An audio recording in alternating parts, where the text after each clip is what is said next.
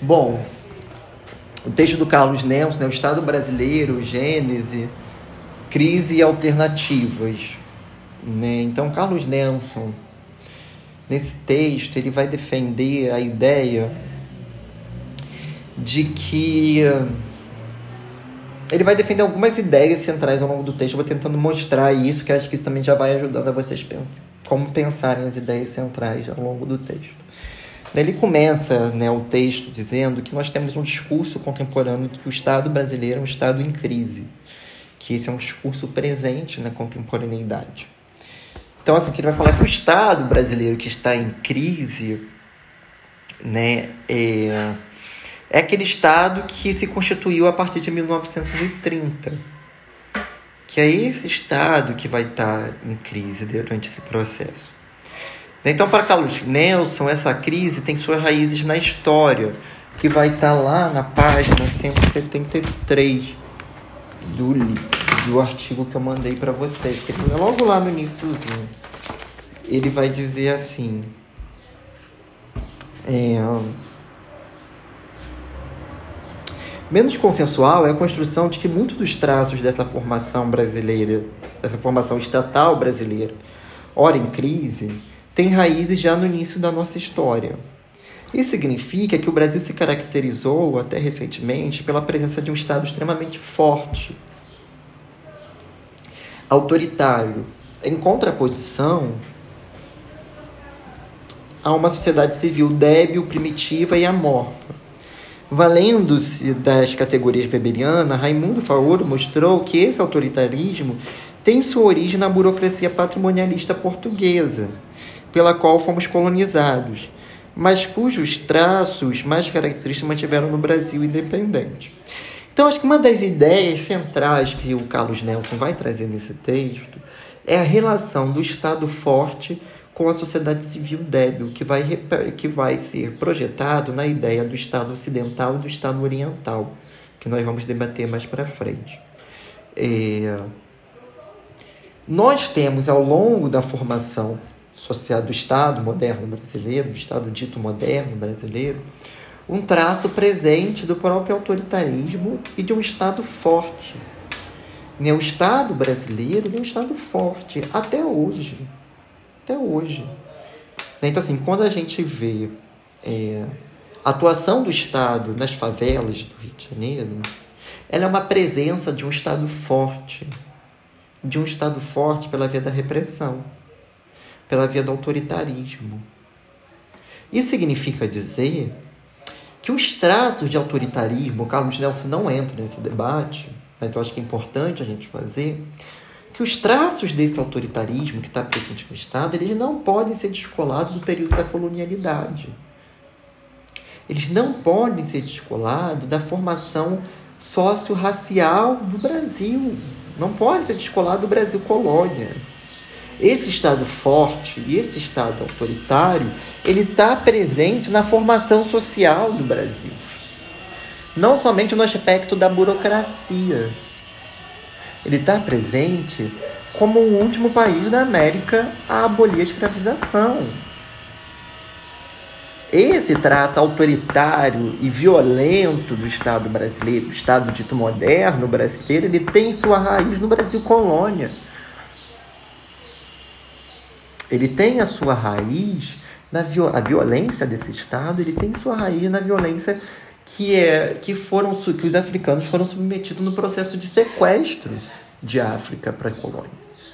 Ali está a raiz da autoridade do Estado brasileiro e da violência do Estado brasileiro. Não à toa, esse Estado continua forte e continua forte nas comunidades do Rio de Janeiro. Não tem saneamento, não tem creche, não tem um monte de coisa, mas a presença do Estado se dá pela violência, pela autoridade. O Estado é forte. É um Estado forte e presente na vida das pessoas. Só que ele é presente pelo viés da violência, pelo viés da necropolítica, pelo viés do autoritarismo. Ele se faz presente todos os dias na vida da gente. E geralmente por esse traço de violência, de autoridade, de repressão. Então isso vai marcar traços do Estado moderno brasileiro. Assim. Então, assim, a gente não pode pensar essa noção do Estado moderno a partir. É, não levando em consideração os traços autoritários que estão presentes no Brasil colônia. Isso é um equívoco de compreensão. Isso na minha compreensão. Né? É, então, né, ele vai trazer a categoria de Gramsci, né, que até 1930 o Brasil foram. É, que até 1930 o Brasil foi uma formação de tipo oriental, onde o Estado onde o Estado é tudo e a sociedade civil é amorfa. E que isso vai se perdurar até a década de 60, 70. É que ele vai pensar que o Estado brasileiro, quando ele se forma, ele, ele não vai fazer alguns pactos que foram feitos na, nos países ditos de economia central. Então, assim, a. Como eu posso dizer? A burguesia nascente, por exemplo, por exemplo, da Europa, ela precisou da classe trabalhadora e ela se articulou em vários momentos com a classe trabalhadora para derrubar o feudalismo. Então, isso formou uma sociedade civil dinâmica, que tinha algum poder de gerência sobre o Estado. E de um Estado também que tinha que fazer concessões aos trabalhadores. No Brasil, a gente não vive essa experiência, a gente não vive essa experiência por causa da colonialidade do traço do Brasil colônia. A gente tem uma classe, né, e o Carlos Nelson vai trazer isso, que ela é uma classe dirigente, mas ela não é uma classe que tem hegemonia. Né? Ela nunca teve. Então isso vem de um processo que está ligado é, a um Estado que vai se transformar e que vai se consolidar dominando a sociedade civil. E aí a gente pensando lá, se a gente pensar lá com Clóvis Moura, por exemplo, que é uma pessoa que vai debater a, a formação social brasileira a partir do, da, da população preta no Brasil, ele vai dizer que teve momentos do Brasil colônia que o número de africanos sequestrados era maior do que o número de brancos. Que nós vivemos esse processo no Brasil. E que é, o fim da escravização ela não vai significar o fim da violência, ela não vai significar o fim da autoridade, ela não vai significar, ela não vai trazer esses elementos com ela. E a forma de dominação que vai se construir durante esse processo que se constrói até hoje, ela passa não somente por uma dominação de classe, mas também por uma dominação racial, que está presente no fim, no, no fim do processo de escravização. Então, assim, o fim, a, é, a conquista da libertação pelos africanos que foram sequestrados não vai significar uma sociedade, né, a democracia racial, e não vai significar também o, o apagamento dos processos violentos que foram vividos no processo de escravização. Isso tudo está presente na formação social brasileira e está presente até hoje. A forma com que o Estado atua não está descolado das bases da formação colonial do Brasil. Elas vão se reatualizando no dito Estado moderno brasileiro. Né? Então, isso. É, mas nesse processo, é, nós vamos ver que não vai ter, por exemplo, que, por exemplo, com a própria população negra, que vai ser a maioria, que vai ser a maioria dessa população brasileira, é, vai se coibir práticas historicamente da população negra, como samba, como capoeira. Vai ser atrelado isso à vadiagem, à procrastinação, à vagabundagem, que eram os termos utilizados em 1890, nos primeiros códigos penais brasileiros.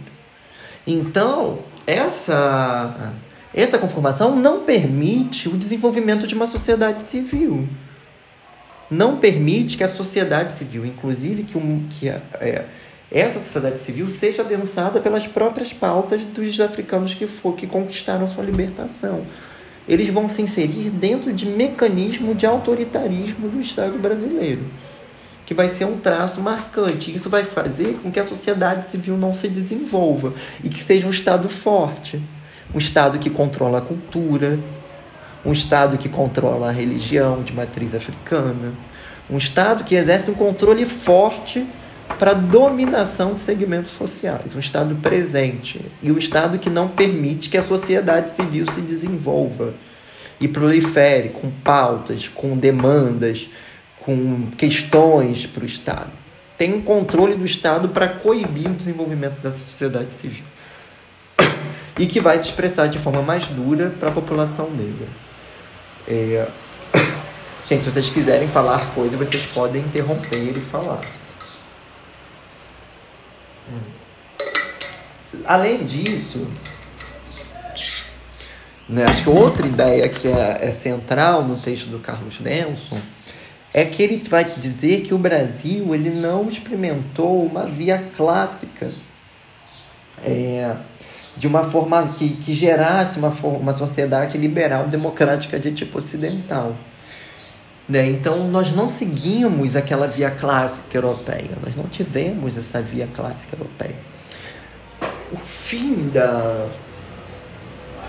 Os setores dito modernos brasileiros, dito industriais brasileiros, eles não se lançaram numa guerra contra, o senhor, contra, contra os senhores de escravizados e donos de engenho. A elite dita moderna brasileira nunca fez esse papel então, assim, a via clássica na Europa, a elite industrial que ia surgindo, ela se juntou aos trabalhadores para acabar com o feudalismo, para destruir o feudalismo. Nós não tivemos essa articulação no Brasil. Isso não existiu no Brasil.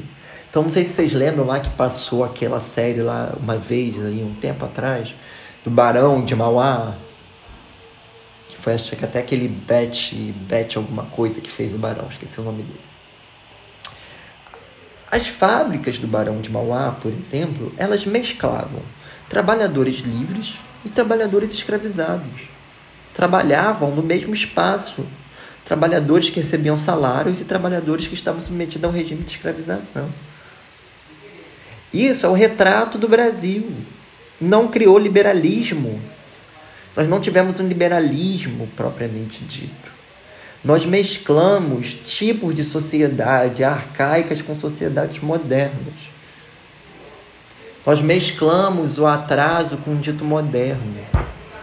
Então, no Brasil, conviveu-se durante muito tempo uma república sustentada pela escravização. E as elites brasileiras surgiram também dos, desses senhores de escravizados surgiram também dos donos de engenho. Eram eles que detinham capital, eram eles que, ainda, ainda que não fosse capital, né, porque ainda não era um sistema propriamente capitalista, mas eram eles que detinham dinheiro para fomentar o surgimento da indústria. Não existia outra classe, outra casta no Brasil capaz de fazer isso, senão a castas dos senhores de, de escravizados e donos de engenho. Eram eles que tinham essa. que tinham acumulado, tinham feito uma acumulação primitiva de capital que podia financiar. Então, esses setores industriais eles não fazem guerra com esses setores arcaicos. Não à toa, nós temos até hoje na política brasileira famílias que são famílias que vêm de famílias que foram que foram ligadas ao processo de escravização do Brasil temos até hoje essas famílias. Que essa guerra nunca foi feita contra essas pessoas no Brasil. É, então nós vamos ter, né, ele vai trazer três paradigmas para compreender esse processo, né? A via prussiana, a revolução passiva e a modernização conservadora. São três categorias que são trabalhadas por teóricos distintos, Lenin, Gramsci, Florestan Fernandes trabalha mais com a ideia de modernização conservadora. mas que ele tem semelhanças, é, é o mesmo processo analisado por ponto de vista de categorias diferentes. Então, de forma geral, o que elas vão trazer é que a formação social brasileira ela vai mesclar formações históricas distintas. Então, até hoje, nós podemos ver no Brasil a presença do trabalho por meio da escravização. Até hoje. Até hoje nós podemos ver no Brasil pessoas que não entraram na lógica do assalariamento. que são os trabalhadores, em sua maioria negros, que são os trabalhadores informais, que são os trabalhadores que vêm de bala no trem, que vêm de é, coisa na Uruguaiana, não estão dentro da lógica do assalariamento. Nós não universalizamos o assalariamento no Brasil nunca. Nunca. Então nós mesclamos traços pré-capitalistas, anticapitalistas e traços capitalistas no mesmo período histórico. A gente convive com isso até hoje. Com diversas temporalidades históricas no mesmo momento histórico. Né? Então ele vai dizer: a via prussiana é um tipo de transição do capitalismo que conserva elementos da velha ordem e, nessa medida, tem como pressuposto como resultado o grande crescimento do poder do Estado. A via passiva, os processos de transformação que ocorre a conciliação entre as frações modernas e atrasadas das classes dominantes, com explícita tentativa de excluir as camadas populares de uma, de uma participação mais ampla em tais processos. Gramsci diz que as revoluções passivas provocam mudança na estrutura organizacional. Mas mudanças também conservam elementos da velha ordem. Então, são as revoluções pelo alto, que Gramsci chama de ditaduras sem hegemonias, que nós teremos milhares no Brasil de ditaduras sem hegemonia. 30, 64, 2016. E a modernização conservadora que distingue os dois caminhos, valendo-se de determinações análogas àquelas apontadas pelos dois marxistas, ou seja, entre outros, a conservação de várias características da propriedade fundiária pré-capitalista, e aí eu diria até anticapitalista, e consequentemente do poder dos latifundiários, o que resulta no fato de uma moderna burguesia industrial prefere conciliar com atraso auxiliar às classes populares. Então, vocês podem ver que as três ideias elas giram em torno dessa articulação entre o moderno, dito moderno e o arcaico. E de que as classes dominantes brasileiras preferem, preferem e preferiram se aliar com os setores arcaicos, com os donos de engenho, a se aliar com a classe trabalhadora, a se aliar com os africanos no processo de, de abolição. Preferiram se aliar com os senhores de engenho, a se aliar com a classe trabalhadora para acabar com esses traços arcaicos da formação social brasileira.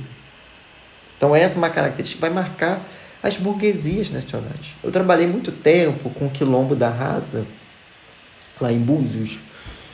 É, e o Quilombo da Rasa tem uma liderança, que é a dona Uia, que faleceu de Covid. Era uma liderança muito importante, não só na Rasa, mas como no Brasil era muito conhecida, que era filha de Eva, que continua viva, morava junto com, com Uia, que não pegou Covid, ou pegou e não teve sintoma. E Eva tem 112 anos. E é completamente lúcida. Todo dia, toda quarta-feira, está sentada assistindo o jogo do Flamengo no sofá da sala. Assim. Faz exercício, faz alongamentos que eu não faço. E Eva, ela viveu o período que foi pós-abolição que foi o período. Ela pegou dois períodos. Ela pegou o período no qual é, se proibiu a comercialização de africanos no Brasil. E aí começou a comercialização interna. Então saíam do Nordeste, iam para Búzios, saíam do Rio, iam para não sei para onde. E eles chegavam ali em Búzios, na ponta do Pai Vitório, que é um lugar ancestral, que é um, é um lugar que só tem igual em África que, que é daí que vem teoria do descolamento dos, dos continentes, que é um mangue sobre pedras. Né? Então, assim, é uma força ancestral de um mangue que nasce de pedras na água salgada.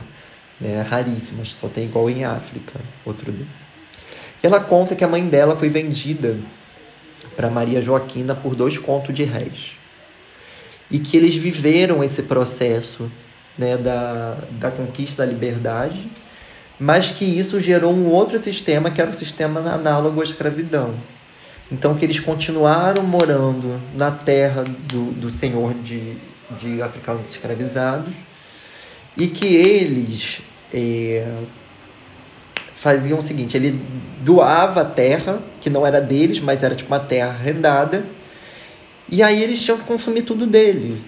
Então eles planta, o que eles plantavam iam para eles, o que eles colhiam ia para vendia, tudo que eles vendiam eles pagavam, pagavam o aluguel da terra, pagava comida, pagava roupa, pagava tudo. No final eles continuavam nesse processo. Né? E ela conta isso com muita lucidez até hoje. Ela é uma pessoa muito lúcida até hoje. Isso significa que a abolição, né, o fim do processo de escravização, não vai significar a construção de uma sociedade liberal ela vai continuar reproduzindo os traços arcaicos que vão se perdurar por muitas décadas. Então, assim, leva-se muito tempo, inclusive, para que a população negra consiga sair do campo. Isso só vai acontecer em 1964.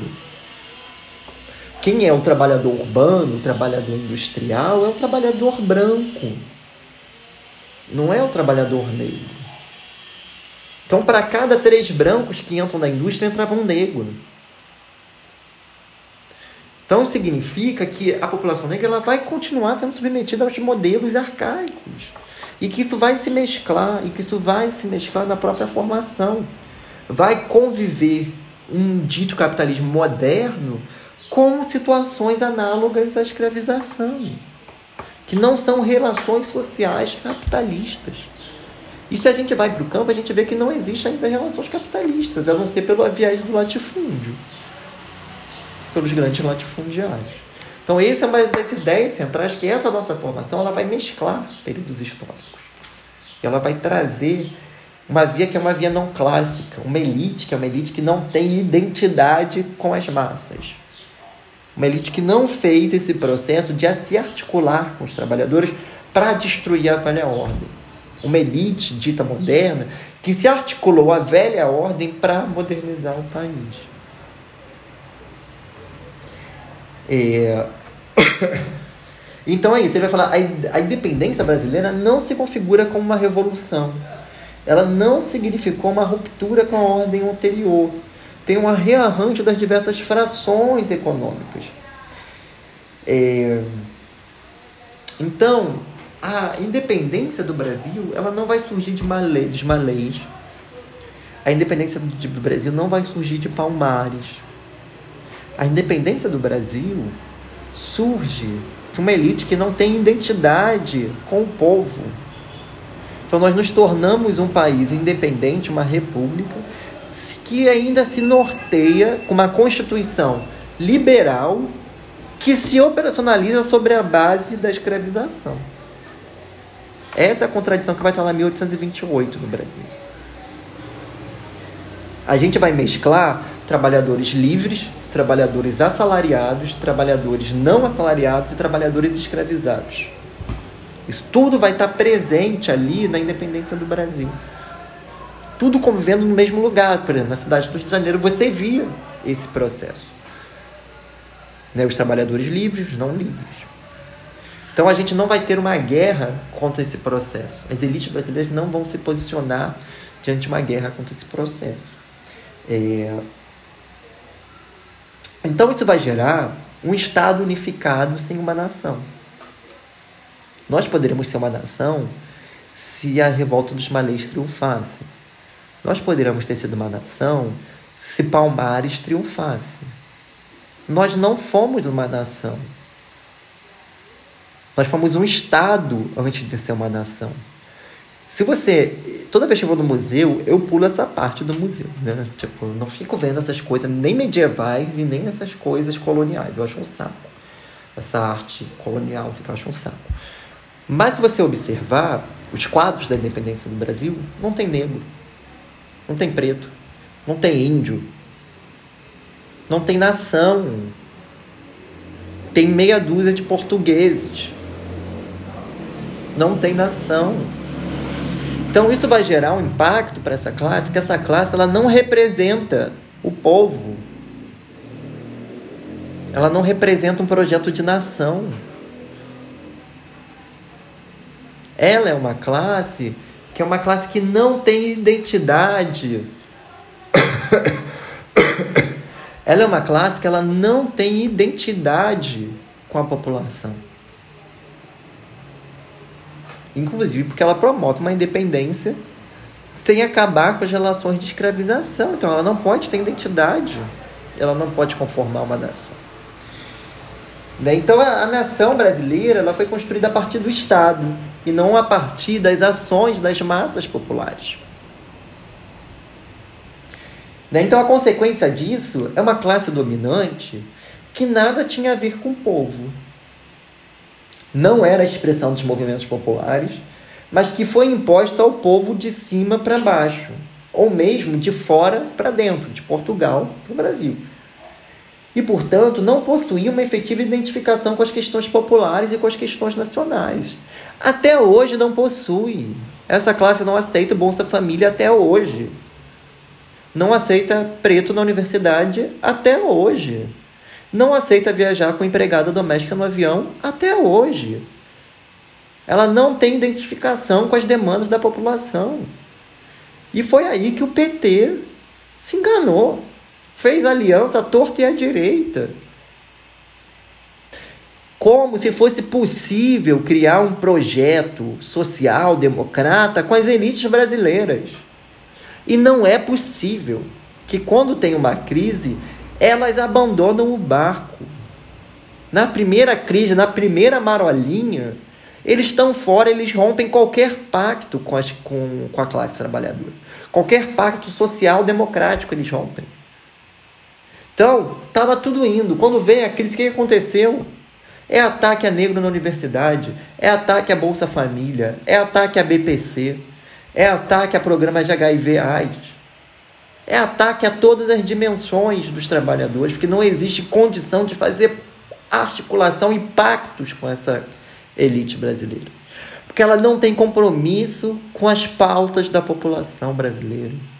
Ela nunca teve. Não é à toa que a gente tem um presidente que, que verbaliza que se afina com os Estados Unidos, que a identidade nacional é forgida a partir da identidade americana. E temos pessoas a grande maioria da população brasileira e principalmente as elites brasileiras que apoiam esse projeto. Porque não tem compromisso com a população. Não tem e nunca teve. Nunca teve, nunca teve desde lá do processo da abolição. Ali já estava demarcado que quando eles fizeram, né, como a gente viveu, como o Clóvis Moura fala, o mito da superioridade do homem branco, que é quando os africanos conseguem a sua liberdade, e as elites brasileiras importam trabalhadores europeus para fazer os mesmos trabalhos que os africanos faziam. Porque o padrão de civilidade para a elite brasileira era da branquitude. E é aí que a gente vai identificar a origem da questão social brasileira, a particularidade da questão social brasileira. Que a gente lê no serviço social como se a questão social brasileira surgisse em 1930 quando os anarquistas começam a fazer revolução, quando o operário industrial branco europeu começa a fazer revolução. É isso que o serviço social fala, é isso que a literatura do serviço social fala. Agora, há disputas nessa compreensão.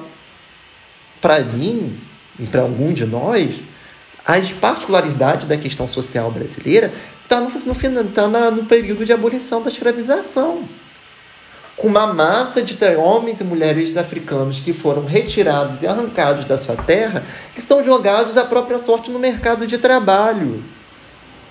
Não tem emprego, não tem política social, não tem direito. É ali a origem da questão social brasileira, é a raiz da questão social brasileira. Não é à toa que a gente tem que defender que tem que racializar as expressões da questão social hoje.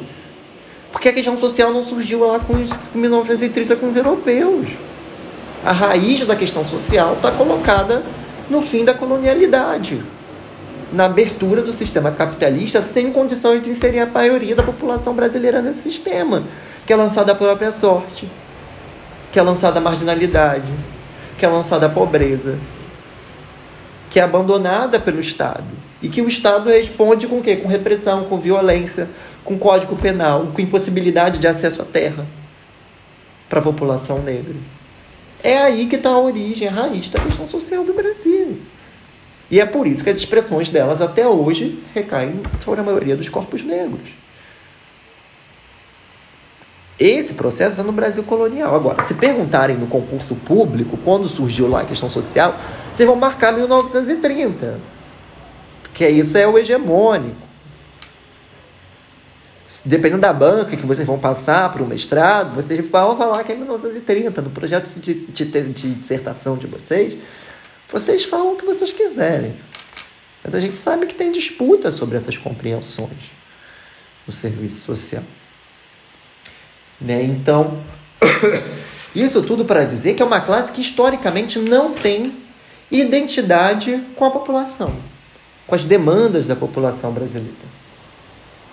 Então ele vai dizer, né, o Estado brasileiro, o Estado moderno brasileiro quase sempre foi uma ditadura sem hegemonia. Né, o Estado, nós temos um Estado sobreposto à nação que se vai se expressar na Revolução, né, na ditadura de 1930. É... Então, né, chama de expressão da via prussiana, da modernização conservadora e da revolução passiva, onde setores da oligarquia agrária, aqueles que não ligados diretamente ao mercado externo, deslocam o papel da fração hegemônica do bloco no poder, a oligarquia externa, deslocando o papel da oligarquia cafeeira cooptam alguns segmentos da oposição da classe média que se expressam no movimento tenentista e apreendem processos de transformação que irão se consolidar efetivamente em 1937, com a implementação da ditadura do Estado Novo, quando promove a égide de um Estado e um intenso e rápido processo de industrialização pelo alto. Então, assim, a história do Brasil vai ser uma história que ela vai ser mediada pelas elites sem a participação dos trabalhadores e com muito menos participação ainda dos africanos. Isso vai estar colocado na conformação. São articulações pelo alto de oligarquia cafeira com setores modernizados industriais para promover a industrialização do Brasil. A industrialização do Brasil não vai ser feita pelos capitalistas. A industrialização do Brasil vai ser feita pelo Estado. É Getúlio que vai criar as indústrias de bases, processo de industrialização, financiamento para a indústria. Então, um Estado forte, um Estado que sempre foi forte e presente, um Estado que sempre foi interventor na economia.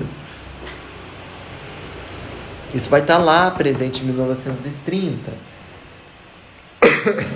É, então, nós vamos ter políticas cambiais que favorecem o setor industrial, vamos ter as criações das grandes empresas estatais, da indústria de base, do setor energético, siderúrgico, e até 1990 um predomínio dessa fração industrial no comando do Estado brasileiro, que só vai se mudar, que só vai mudar isso a partir de 1990 com o predomínio da fração financeira. É, então nós temos um desenvolvimento da economia que vai se dar por meio das elites e por um controle da sociedade civil que vai continuar sendo uma sociedade civil sem possibilidade de desenvolvimento. Porque o Estado vai controlar e legislar sobre isso. É... Então nós temos, né, acho que esse é um dos, das ideias centrais, né, que ele vai trazer em vários momentos do texto, que é esse processo da, dos processos pelo alto que vão perpassar a conformação da formação social brasileira e do próprio Estado. Né? Outro traço que ele vai dizer que é importante nesse processo é o próprio traço de, de incorporação do corporativismo dentro do Estado. Né? Então, assim, até a Constituição de 88, nós tínhamos ainda um processo de, de corporativismo do Estado, dos, dos sindicatos serem ligados e atrelados ao Estado do Estado controlar a própria organização sindical. Isso é uma coisa que surge lá em Getúlio Vargas.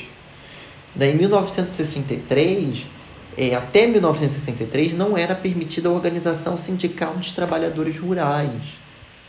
Isso significa que a condição, né, o sistema que Getúlio monta de cidadania, ele é um sistema racista, estruturalmente racista que a cidadania lá em Getúlio era só para que tivessem carteira assinada, CLT, e que tivessem vinculados a um projeto de.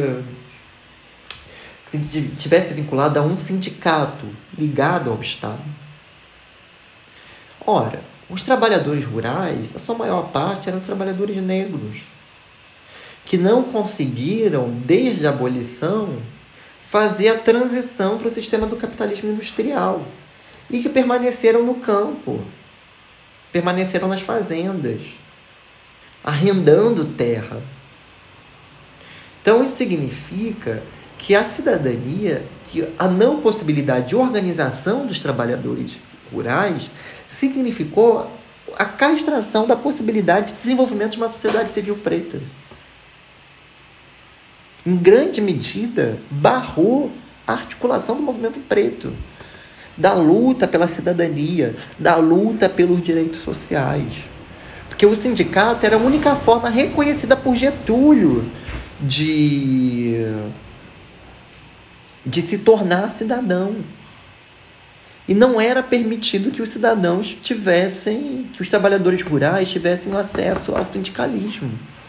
E quando você não tem acesso ao sindicalismo, você não tinha acesso à educação, à saúde, ao mínimo de assistência. Isso só vai se mudar em 1963. E vai se mudar em 63 porque boa parte do campo vai ser esvaziada pelos latifúndios. É a primeira vez na história do Brasil que a maior parte da população vai se concentrar na cidade e não no campo. Até 1964, a maior parte da população brasileira vivia no campo, sobre dos, dos domínios das relações agrárias. O processo de urbanização do Brasil, tal como nós conhecemos hoje, é recente. Tem 50 anos, 60 anos. A maior parte da população vivia no mundo agrário. É somente na década de 70, final da década de 70, 80, com o processo de transformação da ditadura, que cerca de 76% da população vai estar nos grandes centros urbanos. E aí vai ser o processo de expulsão dos homens e mulheres negras do campo, de lançamento nas, nas grandes cidades. E é daí que a gente vai conhecer a configuração das favelas, tal como nós temos hoje. Não era assim antes. A gente era um país agrário. Então, a década de 70 ela vai marcar, inclusive, as expressões da questão social tal como nós conhecemos hoje. De um processo que vai ser um outro processo, que vai ser o um processo de retirada dos trabalhadores do campo, em sua maioria negros e negras, e de lançar essas, esses trabalhadores nos grandes centros urbanos, sem nenhuma política de reparação, sem nenhuma política de inserção de trabalho vai conformar as expressões da questão social tal como nós conhecemos hoje. Mas isso para dizer que a conformação do Estado brasileiro ela é racista. O Estado brasileiro ele é racista desde a sua gênese. E isso vai se expressar em vários momentos da nossa formação social. Desde a exclusão do acesso à cidadania, desde os parâmetros de reconhecimento de cidadania até 64, que vai ser uma cidadania gozada basicamente por homens e mulheres brancas. Quando você pega o número de trabalhadores negros que vai se inserir na indústria, que é onde estava, onde tinha trabalhadores sindicalizados com CLT, você vai ver que é, é quatro, o número de brancos se inserem quatro vezes maior do que de negros nesse lugar. Para cada trabalho, quatro trabalhadores brancos que entram na indústria, entrava um negro. Então é uma exclusão do processo de cidadania. E aí a presença forte do Estado no campo da autoridade, da repressão e da violência. Como um traço estruturante desse Estado, que, na minha compreensão, está ligado ao próprio processo do Brasil colônia. Que essa repressão não surge no Estado moderno. Essa repressão surge no sistema colonial. E essa violência surge no sistema colonial. E que vai se transmutando ao longo do processo de construção desse dito Estado moderno. É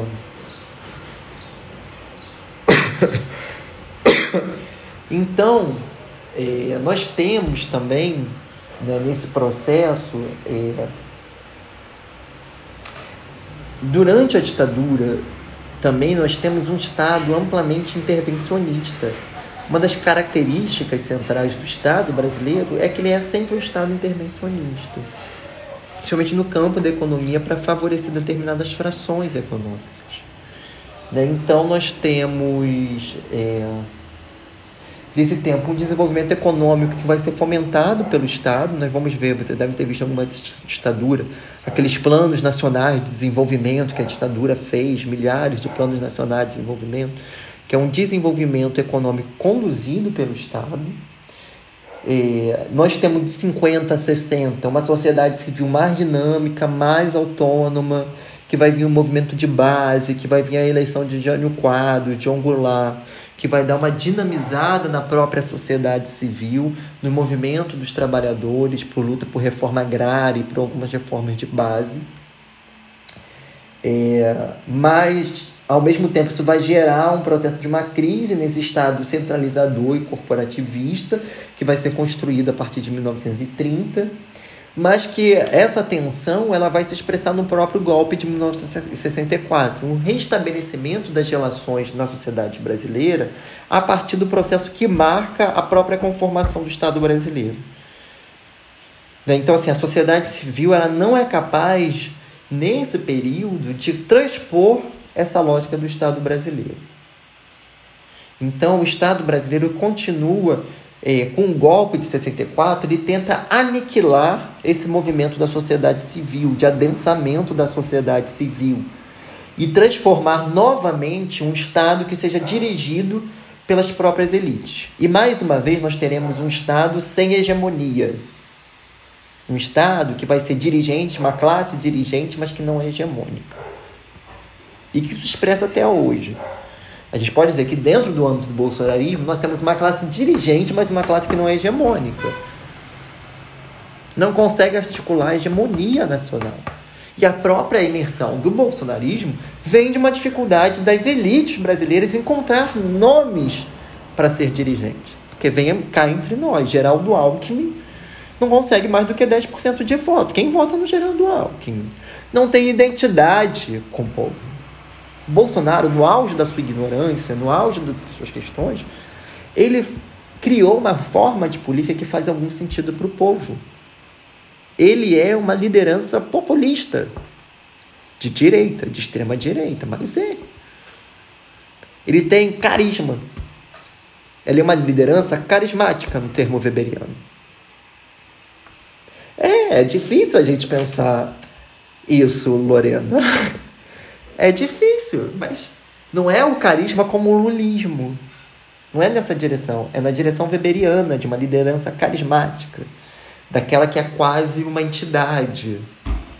É como as religiões, né? como o pastor. A pessoa acredita naquele pastor, muitas das vezes cegamente, que é uma liderança carismática. Né? O Bolsonaro tem essa visão. Ele é adorado e idolatrado por segmentos populacionais. Por quê? Porque ele criou uma forma, isso na minha compreensão, tá? vocês podem discordar. Ele criou uma forma de falar sobre política que nós da esquerda não conseguimos. Ele fala de política de uma forma que as pessoas entendem.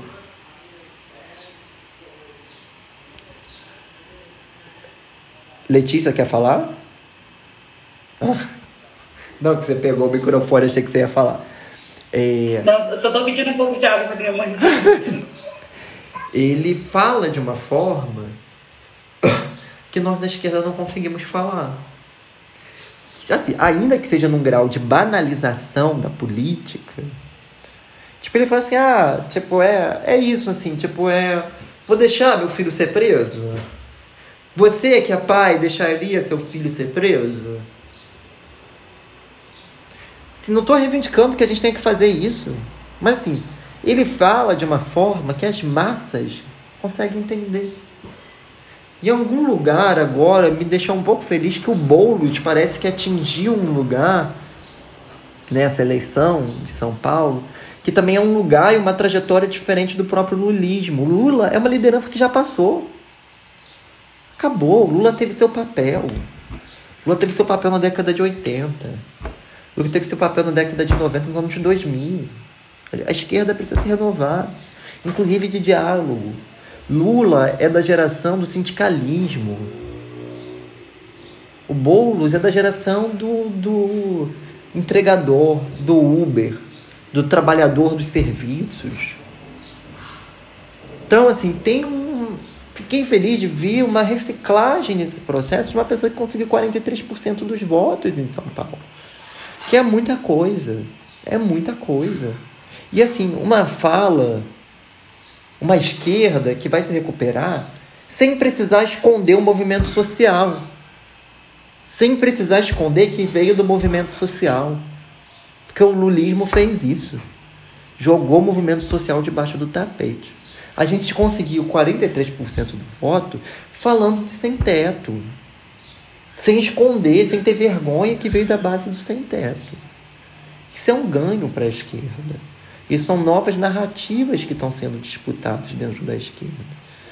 Né, que vão ter relação é,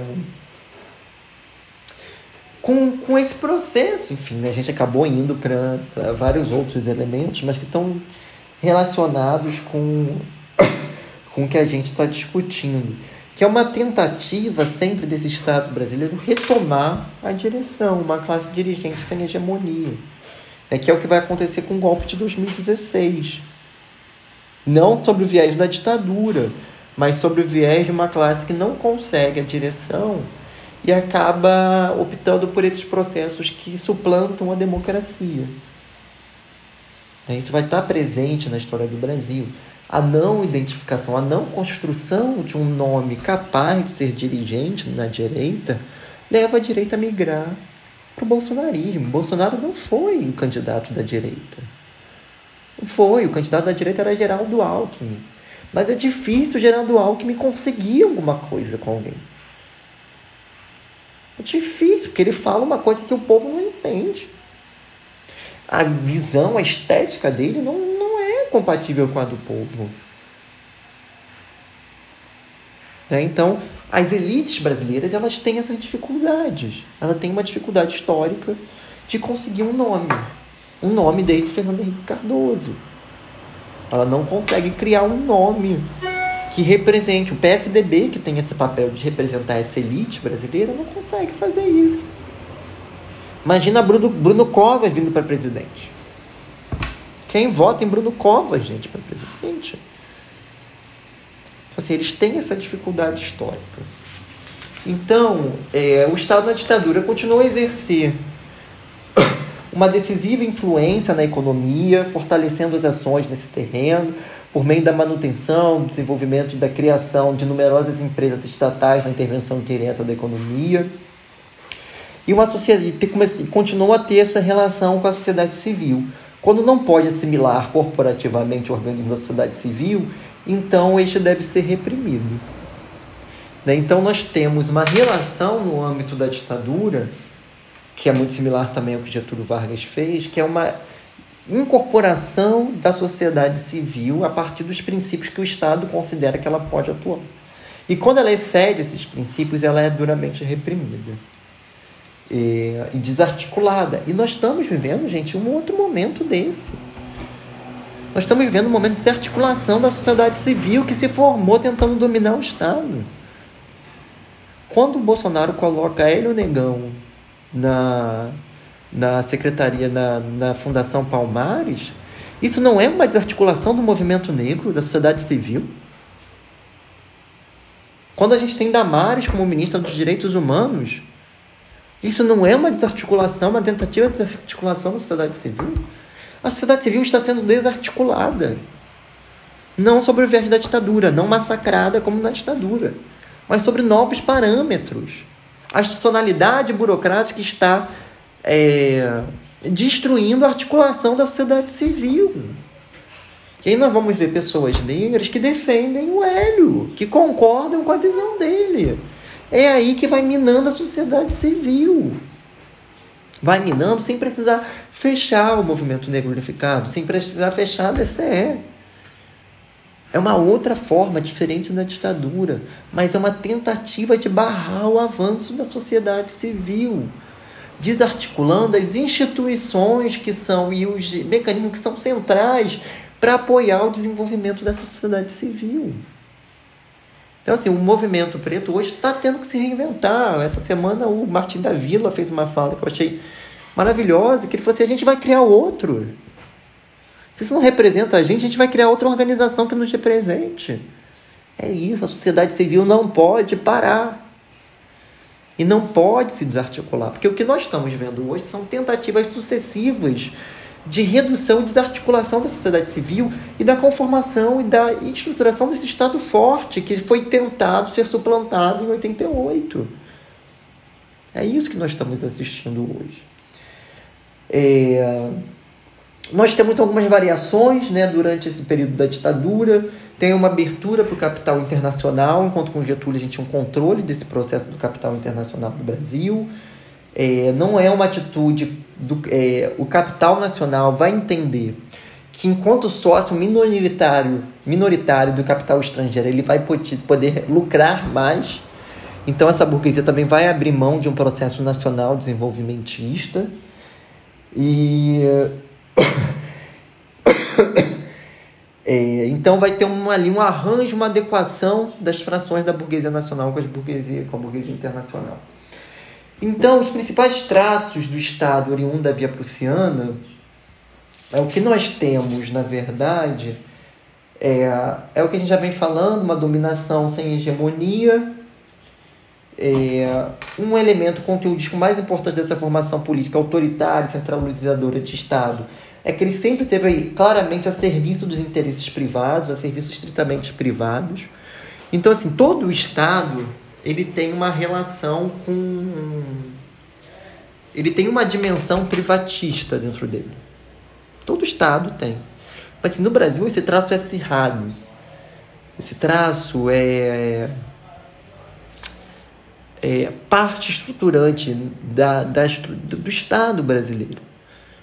O privatismo é um traço central estruturante desse Estado.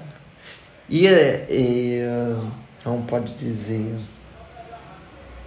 um Estado que está a serviço dos, dos interesses extremamente privados. A gente tem visto isso hoje com o bolsonarismo. Assim, o cara vai se encontrar com o cara que vai julgar o filho dele um dia antes.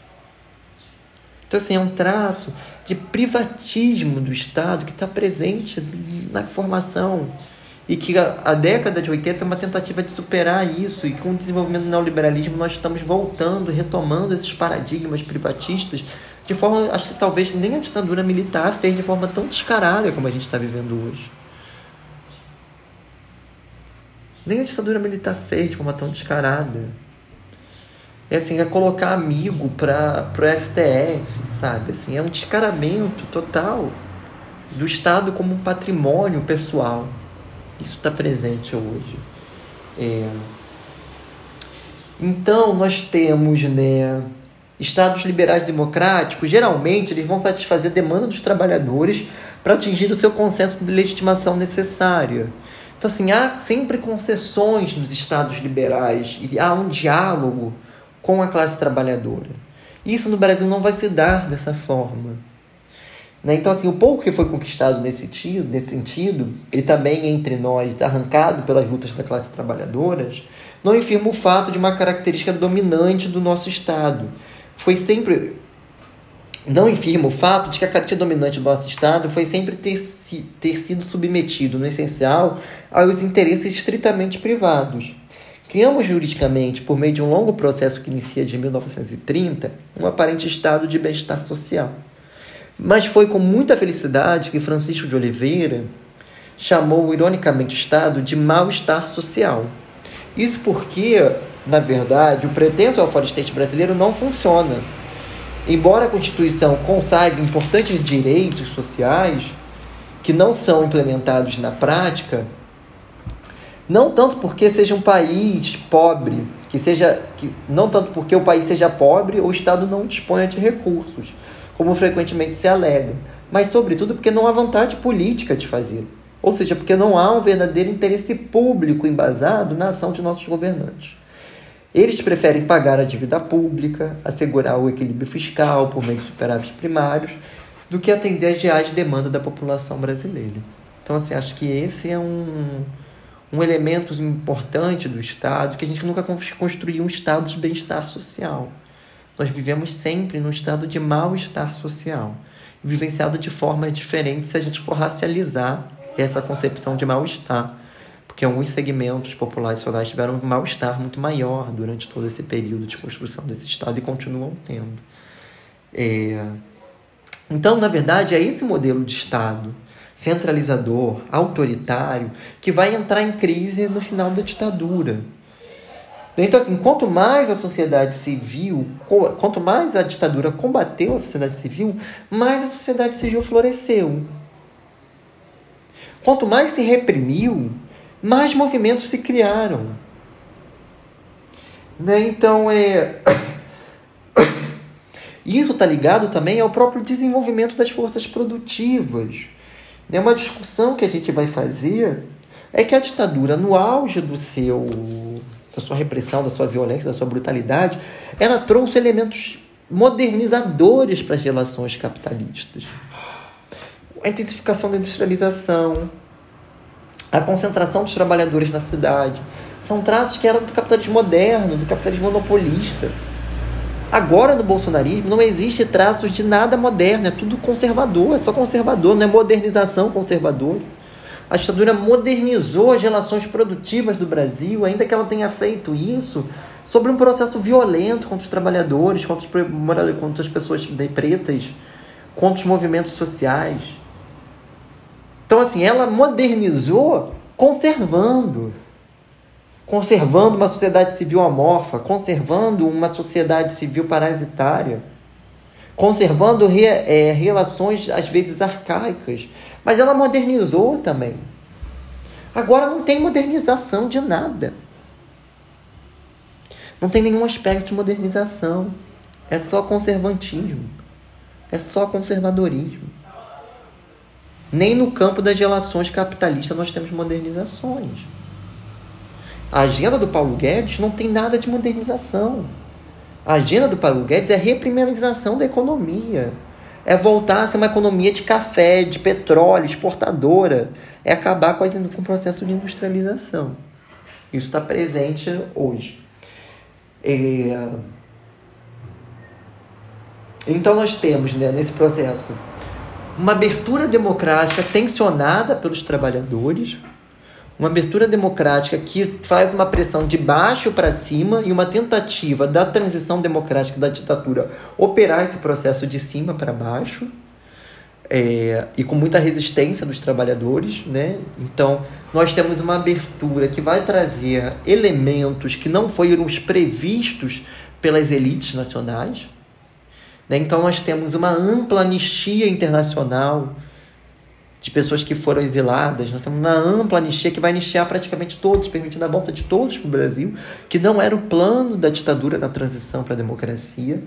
Nós temos também o fim do bipartidarismo, a diversas temos o fim do bipartidarismo, que tinha isso estava presente lá né, na, na ditadura, aqueles dois partidos da ditadura, e que era uma tendência para a abertura de democratização do país. Uma das tendências dessa democratização era construir um bipartidarismo, que é algo semelhante ao que tem nos Estados Unidos, e que é uma vitória do movimento popular, a construção de uma pluralidade de partidos. E é por isso que nós temos hoje nome como Marielle, é por isso que nós temos nome como Talira, é por isso que nós temos nome como Jean Willis, é por isso que nós temos as transexuais hoje como vereadoras. Isso vem dessa luta da década de 80, de pressão da sociedade civil. É por isso que Dianara saiu do PSOL, com críticas ao PSOL, e foi para o PT. Isso é um ganho da década de 80, que permitiu que a política brasileira é, expressasse a proliferação das tendências presentes na sociedade civil. É por isso que Lélia Gonzalez saiu do PT e foi para o PDT, por exemplo por acreditar que o PT não tinha, não colocava e não pautava a questão racial nos seus programas de governo. É por isso que ela faz uma carta rompendo com Lula. Agora, imagina se a gente tem um sistema bipartidarismo, se você tem que sair de um partido como os Estados Unidos, que é de direita, e só tem para você ir para o partido de extrema direita. Então, isso foi um ganho da sociedade civil, da luta da sociedade civil e do processo de construção de uma sociedade, nos termos do Carlos Nelson, de tipo ocidental, onde a sociedade civil controla o Estado. e não é o Estado que controla a sociedade civil. Isso nos permitiu avançar em diversas pautas. Nós temos nesse processo né, uma diversidade de questões no âmbito da sociedade civil, uma diversidade de movimentos, movimento negro unificado, o teatro experimental, é, os sindicatos, os movimentos sociais, MST que está surgindo. Nós temos uma pauta ampla, os movimentos LGBTQI, que também estão nesse processo de ascensão, uma densidade de proliferação de demandas por direitos no âmbito da sociedade civil, uma sociedade civil densa, que vai ser oriunda desse processo. Então, né, o Carlos Nelson vai dizer: no fim da ditadura, nós chamamos a consolidação de tipo ocidental. No Oriente, o Estado era tudo, e a sociedade civil primitiva e gelatinosa. No Ocidente, havia entre Estado e sociedade civil uma justa relação. Isso está em Gramsci.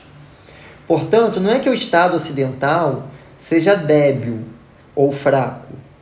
No Ocidente, o Estado também é forte. Pode ser até mais forte do que numa situação oriental. Mas o que caracteriza a condição de ocidental é que, é que temos nela uma sociedade civil forte e articulada, que equilibra e controla a ação do Estado estrito senso. Então, na verdade, o que nós temos na década de 80 no Brasil é uma tendência de construção da sociedade civil forte, que demanda o Estado, que controla o Estado, que coloca demandas no âmbito do Estado. Então, tem nesse processo uma reorganização da relação entre sociedade civil e Estado e uma predominância também nos anos 90 da agenda neoliberal, que a vida econômica é deixada ao livre jogo do mercado, onde os conflitos políticos são resolvidos e privilegiando as frações que detêm os recursos. Então, lá na página 191, o Carlos Nelson fala assim. A burguesia brasileira, em suas muitas frações, já tomou consciência de que não pode recorrer mais, sem greves riscos, a uma pura dominação sem hegemonia. Precisamente, a maturidade da sociedade civil, ou seja, o fato de que somos hoje uma sociedade ocidental, torna praticamente impossível o estabelecimento de um novo país, de uma, no, nosso país, no nosso país, de uma ditadura pela via militar. Uma ofensiva da direita diante do eventual avanço das classes subalternas não pode mais contar com a repetição do que aconteceu em 64, quando em dois ou três dias se desbaratou todo o mecanismo de resistência das forças populares e triunfou um golpe mais ou menos incluído.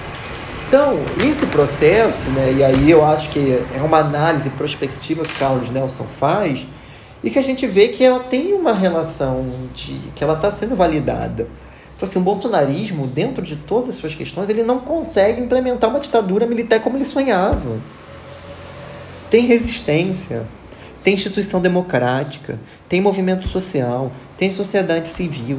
Desarticular esse campo e essas instituições democráticas não é tão fácil como foi em 64. Então, são dois anos que ele está tentando mas que tem resistência de todos os lados, que nós se tornamos uma sociedade, uma sociedade civil complexa, densa, a partir da década de 1990. Com muitas pautas, com muitas pluralidades de, de ideias.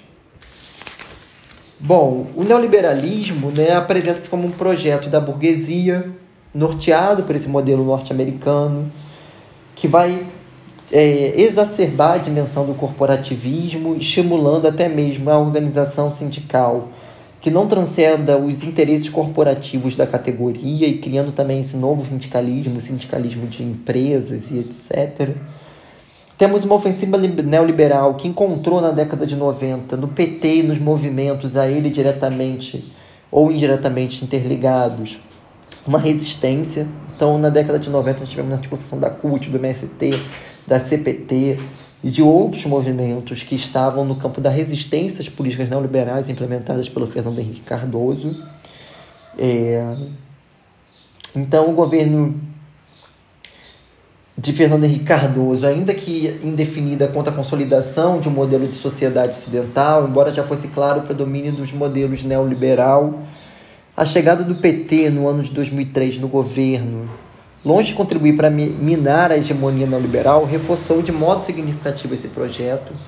Então nós temos pela adoção do governo pelo governo petista é de uma política macroeconômica abertamente neoliberal e a cooptação para esta política de importantes movimentos sociais, ou pelo menos da neutralização da maioria desses movimentos sociais, que vai desarmar as resistências ao modelo liberal corporativo e abrir um caminho para maior e mais estável consolidação da hegemonia não liberal entre nós. Estamos assistindo mais uma vez as características mais significativas do processo de revolução passiva, aquilo que Gramsci chamou de transformismo, ou seja, a cooptação das principais lideranças do, da oposição do bloco do poder. Foi o que nós vivemos no PT. Uma desarticulação da sociedade civil. Larissa quer falar? Ia perguntar a página exata que você está. Essa está na 193. Ah, tá. Obrigada. Nada. Então nós vivemos uma uma desarticulação do campo democrático no governo PT e dos principais movimentos que foram os movimentos de resistência ao projeto neoliberal. E isso trouxe ônus, inclusive, para o PT no processo de golpe de 2016. O golpe de 2016 aconteceu de uma forma, da forma que aconteceu, porque o campo democrático de resistência foi completamente articulado pelo próprio Partido dos Trabalhadores.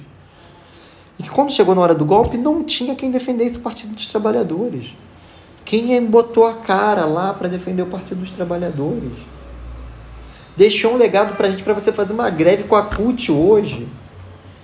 Precisa quase ter que acabar com a Petrobras para conseguir fazer uma greve com a CUT precisa quase ter que acabar com o funcionalismo público para fazer uma greve com a CUT. A herança combativa de resistência ao processo liberal se perdeu nessa trajetória e deixou um buraco no campo democrático, uma lacuna no campo democrático. É... Bom, acho que as perspectivas centrais do texto são essas. Eu acho que o Carlos Nelson traz uma provocação para a gente no final, que são contribuições prospectivas. É, eu acho que ele vai dizer basicamente né, que nós vamos entrar numa fase decisiva que é a possibilidade de restaurar ou conservar o tipo de organização que conhecemos até 1930. Que nós vivemos um período que ou o Estado vai se pautar por essa conformação da sociedade civil mais adensada, a partir dos anos 80, ou nós vamos ver um processo de regressão para esse estado onde a sociedade civil é massacrada e é debilitada no seu interior. Né? Eu acho que esse paradigma está colocado até hoje para gente. É, acho que temos tendências de, de diluição da sociedade civil, temos tendências de massacre das organizações da sociedade civil de desarticulação do segmento e da conformação cada vez mais de um Estado é, que não dialogue com os setores da sociedade civil e de um Estado que se expresse cada vez mais no âmbito da repressão, da violência e da brutalidade, que é um trato histórico do Estado brasileiro de 30 até 1988. Acho que esse debate entra na disciplina para a gente pensar um pouco do panorama. É, um pouco do panorama da discussão sobre o Estado e sobre as tendências que estão colocadas para o Estado na contemporaneidade, pensando que o Estado é um dos nossos maiores empregadores como assistentes sociais. Então, os traços privatistas vão aparecer no trabalho profissional de vocês.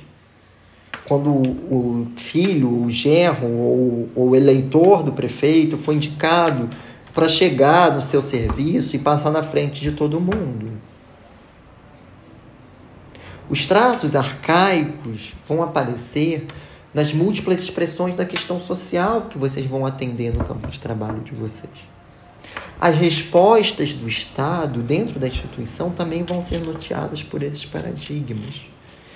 E esses paradigmas colocam elementos para a gente pensar essa profissão e o processo de renovação do serviço social brasileiro processo de renovação do serviço social brasileiro não está descolado das mudanças de paradigmas do Estado.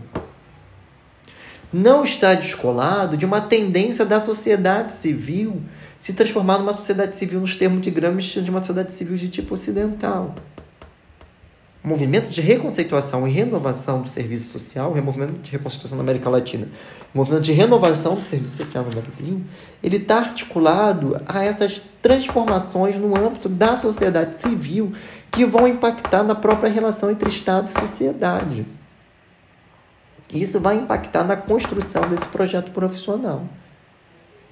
Então, acho que é a ideia da gente voltar nesse texto, né, para de voltar nos Carlos Nelson para pensar isso, para a gente se sinalizar para nós mesmos né, essas características que estão presentes no Estado brasileiro, que atravessam o trabalho profissional e que colocam desafios no âmbito da nossa atuação como assistente social. Colocam questão para os fundamentos dessa profissão.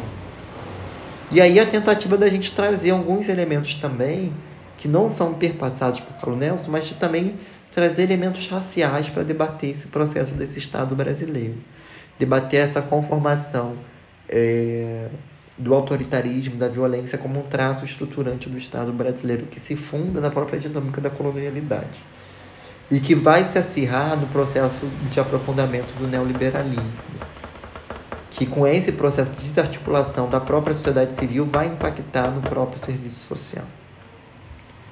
Alguma dúvida, alguma questão? Alguém quer comentar alguma coisa?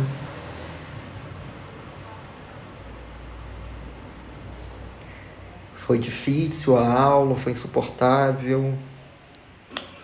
Eu gostei bastante da aula, também gostei muito desse texto e ao mesmo tempo ele parece muito atual, apesar da data. Ele, sei lá, traz muita coisa que a gente está vivendo agora.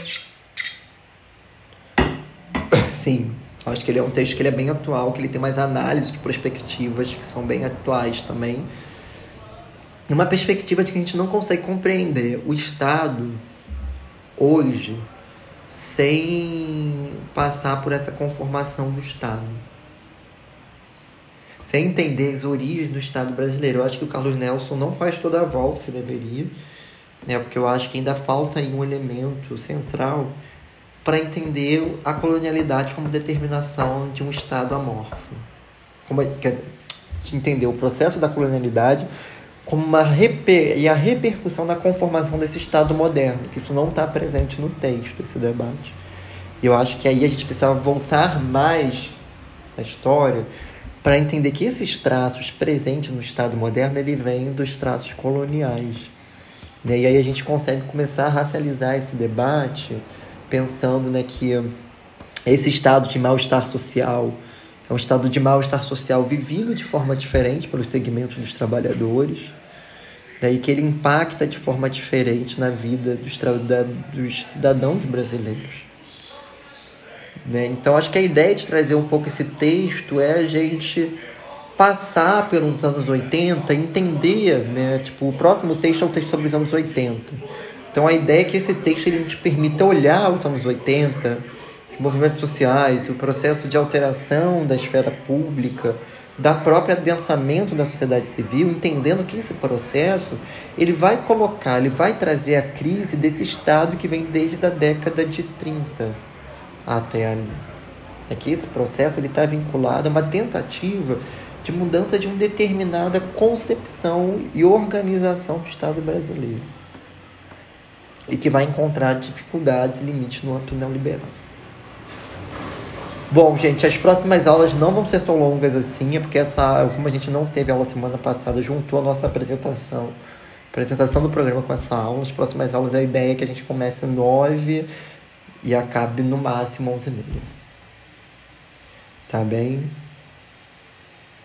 É, eu não acompanhei nada do chat, queria perguntar se algum aluno pode anotar meu telefone e passar essas, essas comunicações que vocês estão fazendo. Vocês têm grupo de WhatsApp? Dessa matéria em específico, não. A gente pode criar para. Eu acho que podia criar para tornar mais fácil a comunicação. Aí fica um aluno responsável que a gente fica dialogando e passa para vocês. Vocês também me passam essa conformação. É, eu vou mudar lá depois o, eu vou tentar postar o programa no Classroom. O Siga não está funcionando para mandar programa, anexando. E aí, Você já postou, professor? É, eu vou dar uma atualizadinha só em alguns as coisas dos grupos. Tá é, inclusive um problema que surgiu foi justamente é. quanto a, ao Classroom e ao programa, porque tem textos que estão colocados como grupo 2 ou grupo 3 e estão trocados. Mas aí a gente então informa tudo para uma pessoa só e direciona para o senhor. É, isso é também é uma coisa que eu vou fazer. Eu vou voltar lá nos grupos e botar o grupo de acordo com aquele número dos seminários. Então, por exemplo, o grupo que vai apresentar o trabalho de amanhã, o trabalho de amanhã, o trabalho da próxima semana, vai ser o grupo que ficar lá com o tema aproximação do serviço social com a tradição marxista. Que esse tema esse tem tudo a ver. Entendeu? Esse tema tem tudo a ver. Então eu vou fazer essas alterações e posto lá de novo Isso. o cronograma com essas, autorizações, com essas atualizações dos grupos a partir dos eixos dos seminários. Melhor. O professor. Ah, pode falar, Letícia. Não, acho que a dúvida que surgiu era essa mesmo, de que, que o texto da, das próximas semanas estaria. O senhor falou que seria melhor que se fossem relacionados aos grupos do, do, do artigo, né? Sim. Então. Eu acho que não tá é, no programa, ficou... né? Não tá não, nessa acho articulação. Que ficou um pouco em dúvida essa articulação. Tá, eu vou fazer esse olhar, é olhar de novo. Por um acaso, o texto da próxima aula tá pro grupo 1, que seria também o responsável pelo seminário grupo 1. Mas eu acho que isso não é para todos os textos. Eu vou voltar lá e vou olhar e vou atualizar para vocês. Professor, mais uma questão. Em relação a esses quatro textos que você colocou aqui no final da ementa, na parte da entrega de artigos, então cada grupo, cada um dos quatro vai ter que escolher um em específico que dialogue com o texto que a gente escolheu nessa primeira parte. Isso, é isso? acho que assim, vocês definam o tema do seminário de vocês e a partir disso vocês escolhem os textos que vocês vão apresentar na disciplina. Eu vou botar lá, eu vou mudar essa última coluna do programa, vou colocar assim, tipo, grupo 1, fala assim, apresentação do texto da Fátima, é o grupo 1. Que vai ser o tema 1 do seminário. Esse texto tem articulação com o tema 1 do seminário. Então, assim, a aula 6, questão racial, por exemplo, ele vai ser o grupo 4. Não, vai ser o grupo 5 porque esse debate tem relação com as diretrizes curriculares. Entendeu a lógica? Mais ou menos, porque tem quatro textos aqui no final e são cinco grupos, né? Aí, por isso, também a minha dúvida. O meu grupo ficou com dos CBAs. Mas aí a gente ficou com a questão, qual a gente escolhe desses artigos? Qual é o texto do CBAs, desculpa?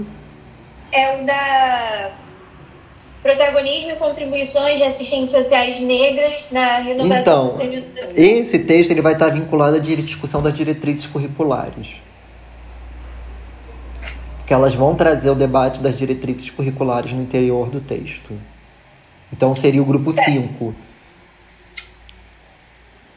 Mas esses diretrizes curriculares é qual?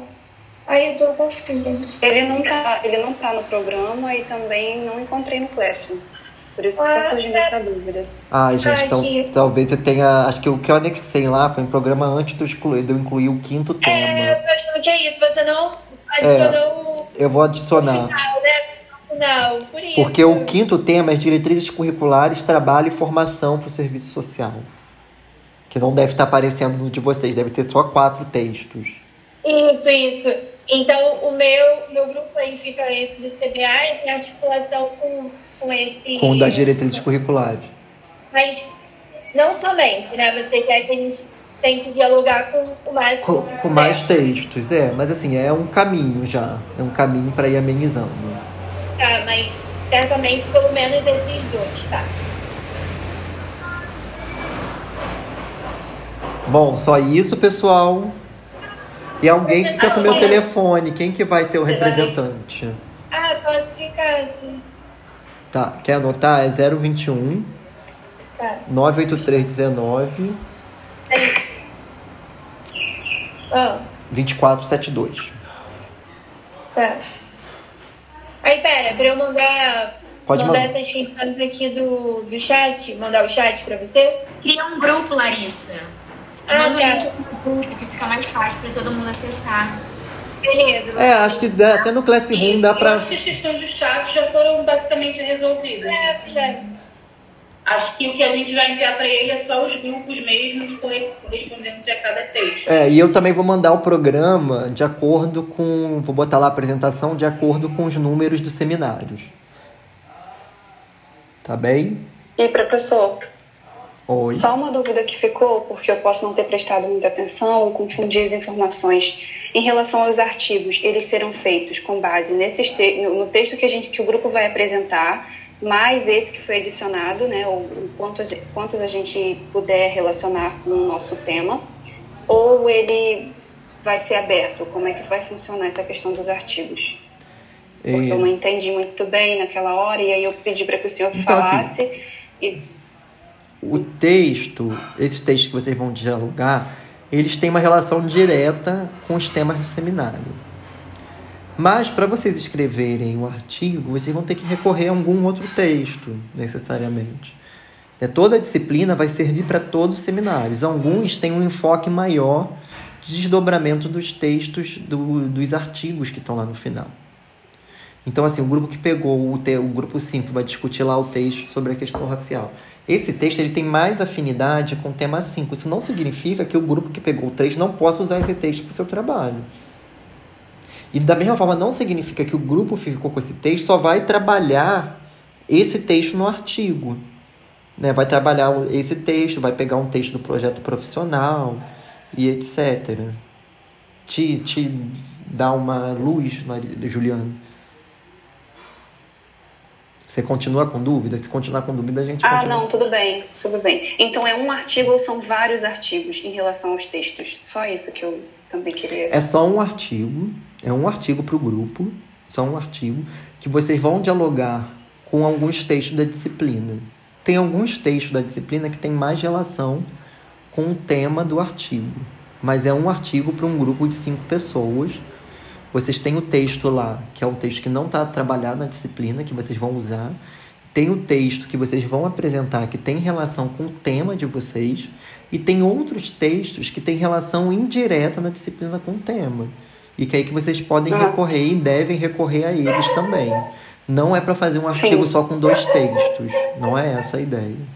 É que dois textos vão ser mais centrais e ter mais articulação com o tema e outros dois vão ter algumas articulações mais indiretas. Você vai precisar falar sobre projeto profissional, aí o Zé Paulo talvez fale mais sobre projeto profissional do que os dois textos que vocês estão. Então vocês vão recorrer ao texto do Zé Paulo para esse tema específico. Sim, tudo bem. Obrigada, professor. Deu para entender, Agora Juliana, mesmo? Sim, já compreendi perfeitamente. Tá. Alguém mais com dúvidas? Podemos encerrar para almoçar? Quem? Fala. É, então, é, eu queria saber se pode grupo de seis pessoas, no caso, porque o meu grupo ficou com seis pessoas. E aí a gente queria saber se pode, porque no caso a gente preferiu colocar um programa que a gente tem mais afinidade e acho que seria melhor. Os grupinhos de sempre. é, vamos, vamos ver, assim, eu não tenho uma posição imediata Vamos só ver como vai configurar todos os grupos. Se tiver grupo com três pessoas só, acho que aí a gente vai ter que redividir. Mas se for mais ou menos equilibrado, não tem.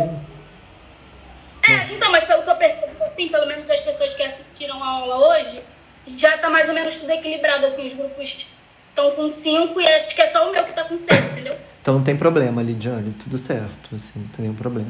Talvez tenha alguns alunos que cheguem que não conseguiram se inscrever ainda, né? E talvez aumente e a gente distribua mais pessoas para os grupos. Tá bem, então. Tá bom? Bom.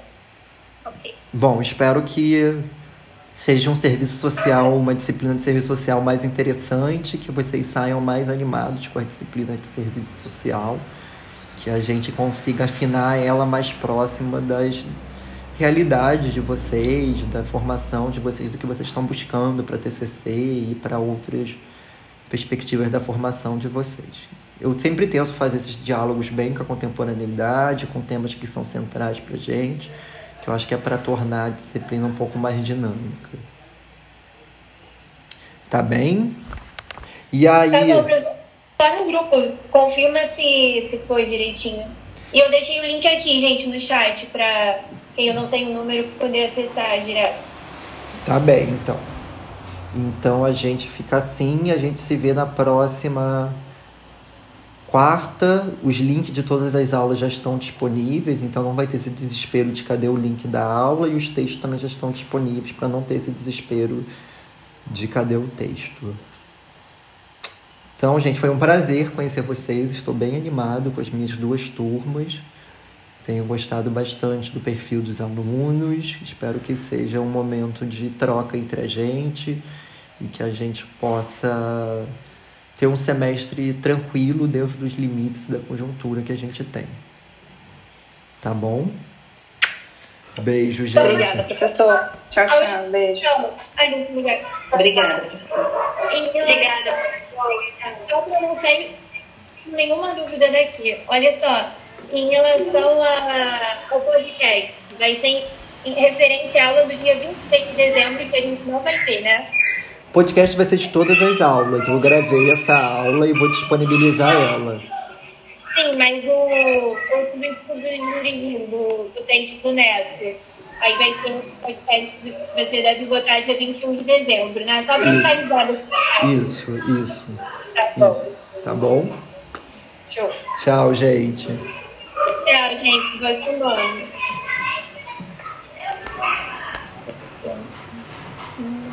Ha ha ha.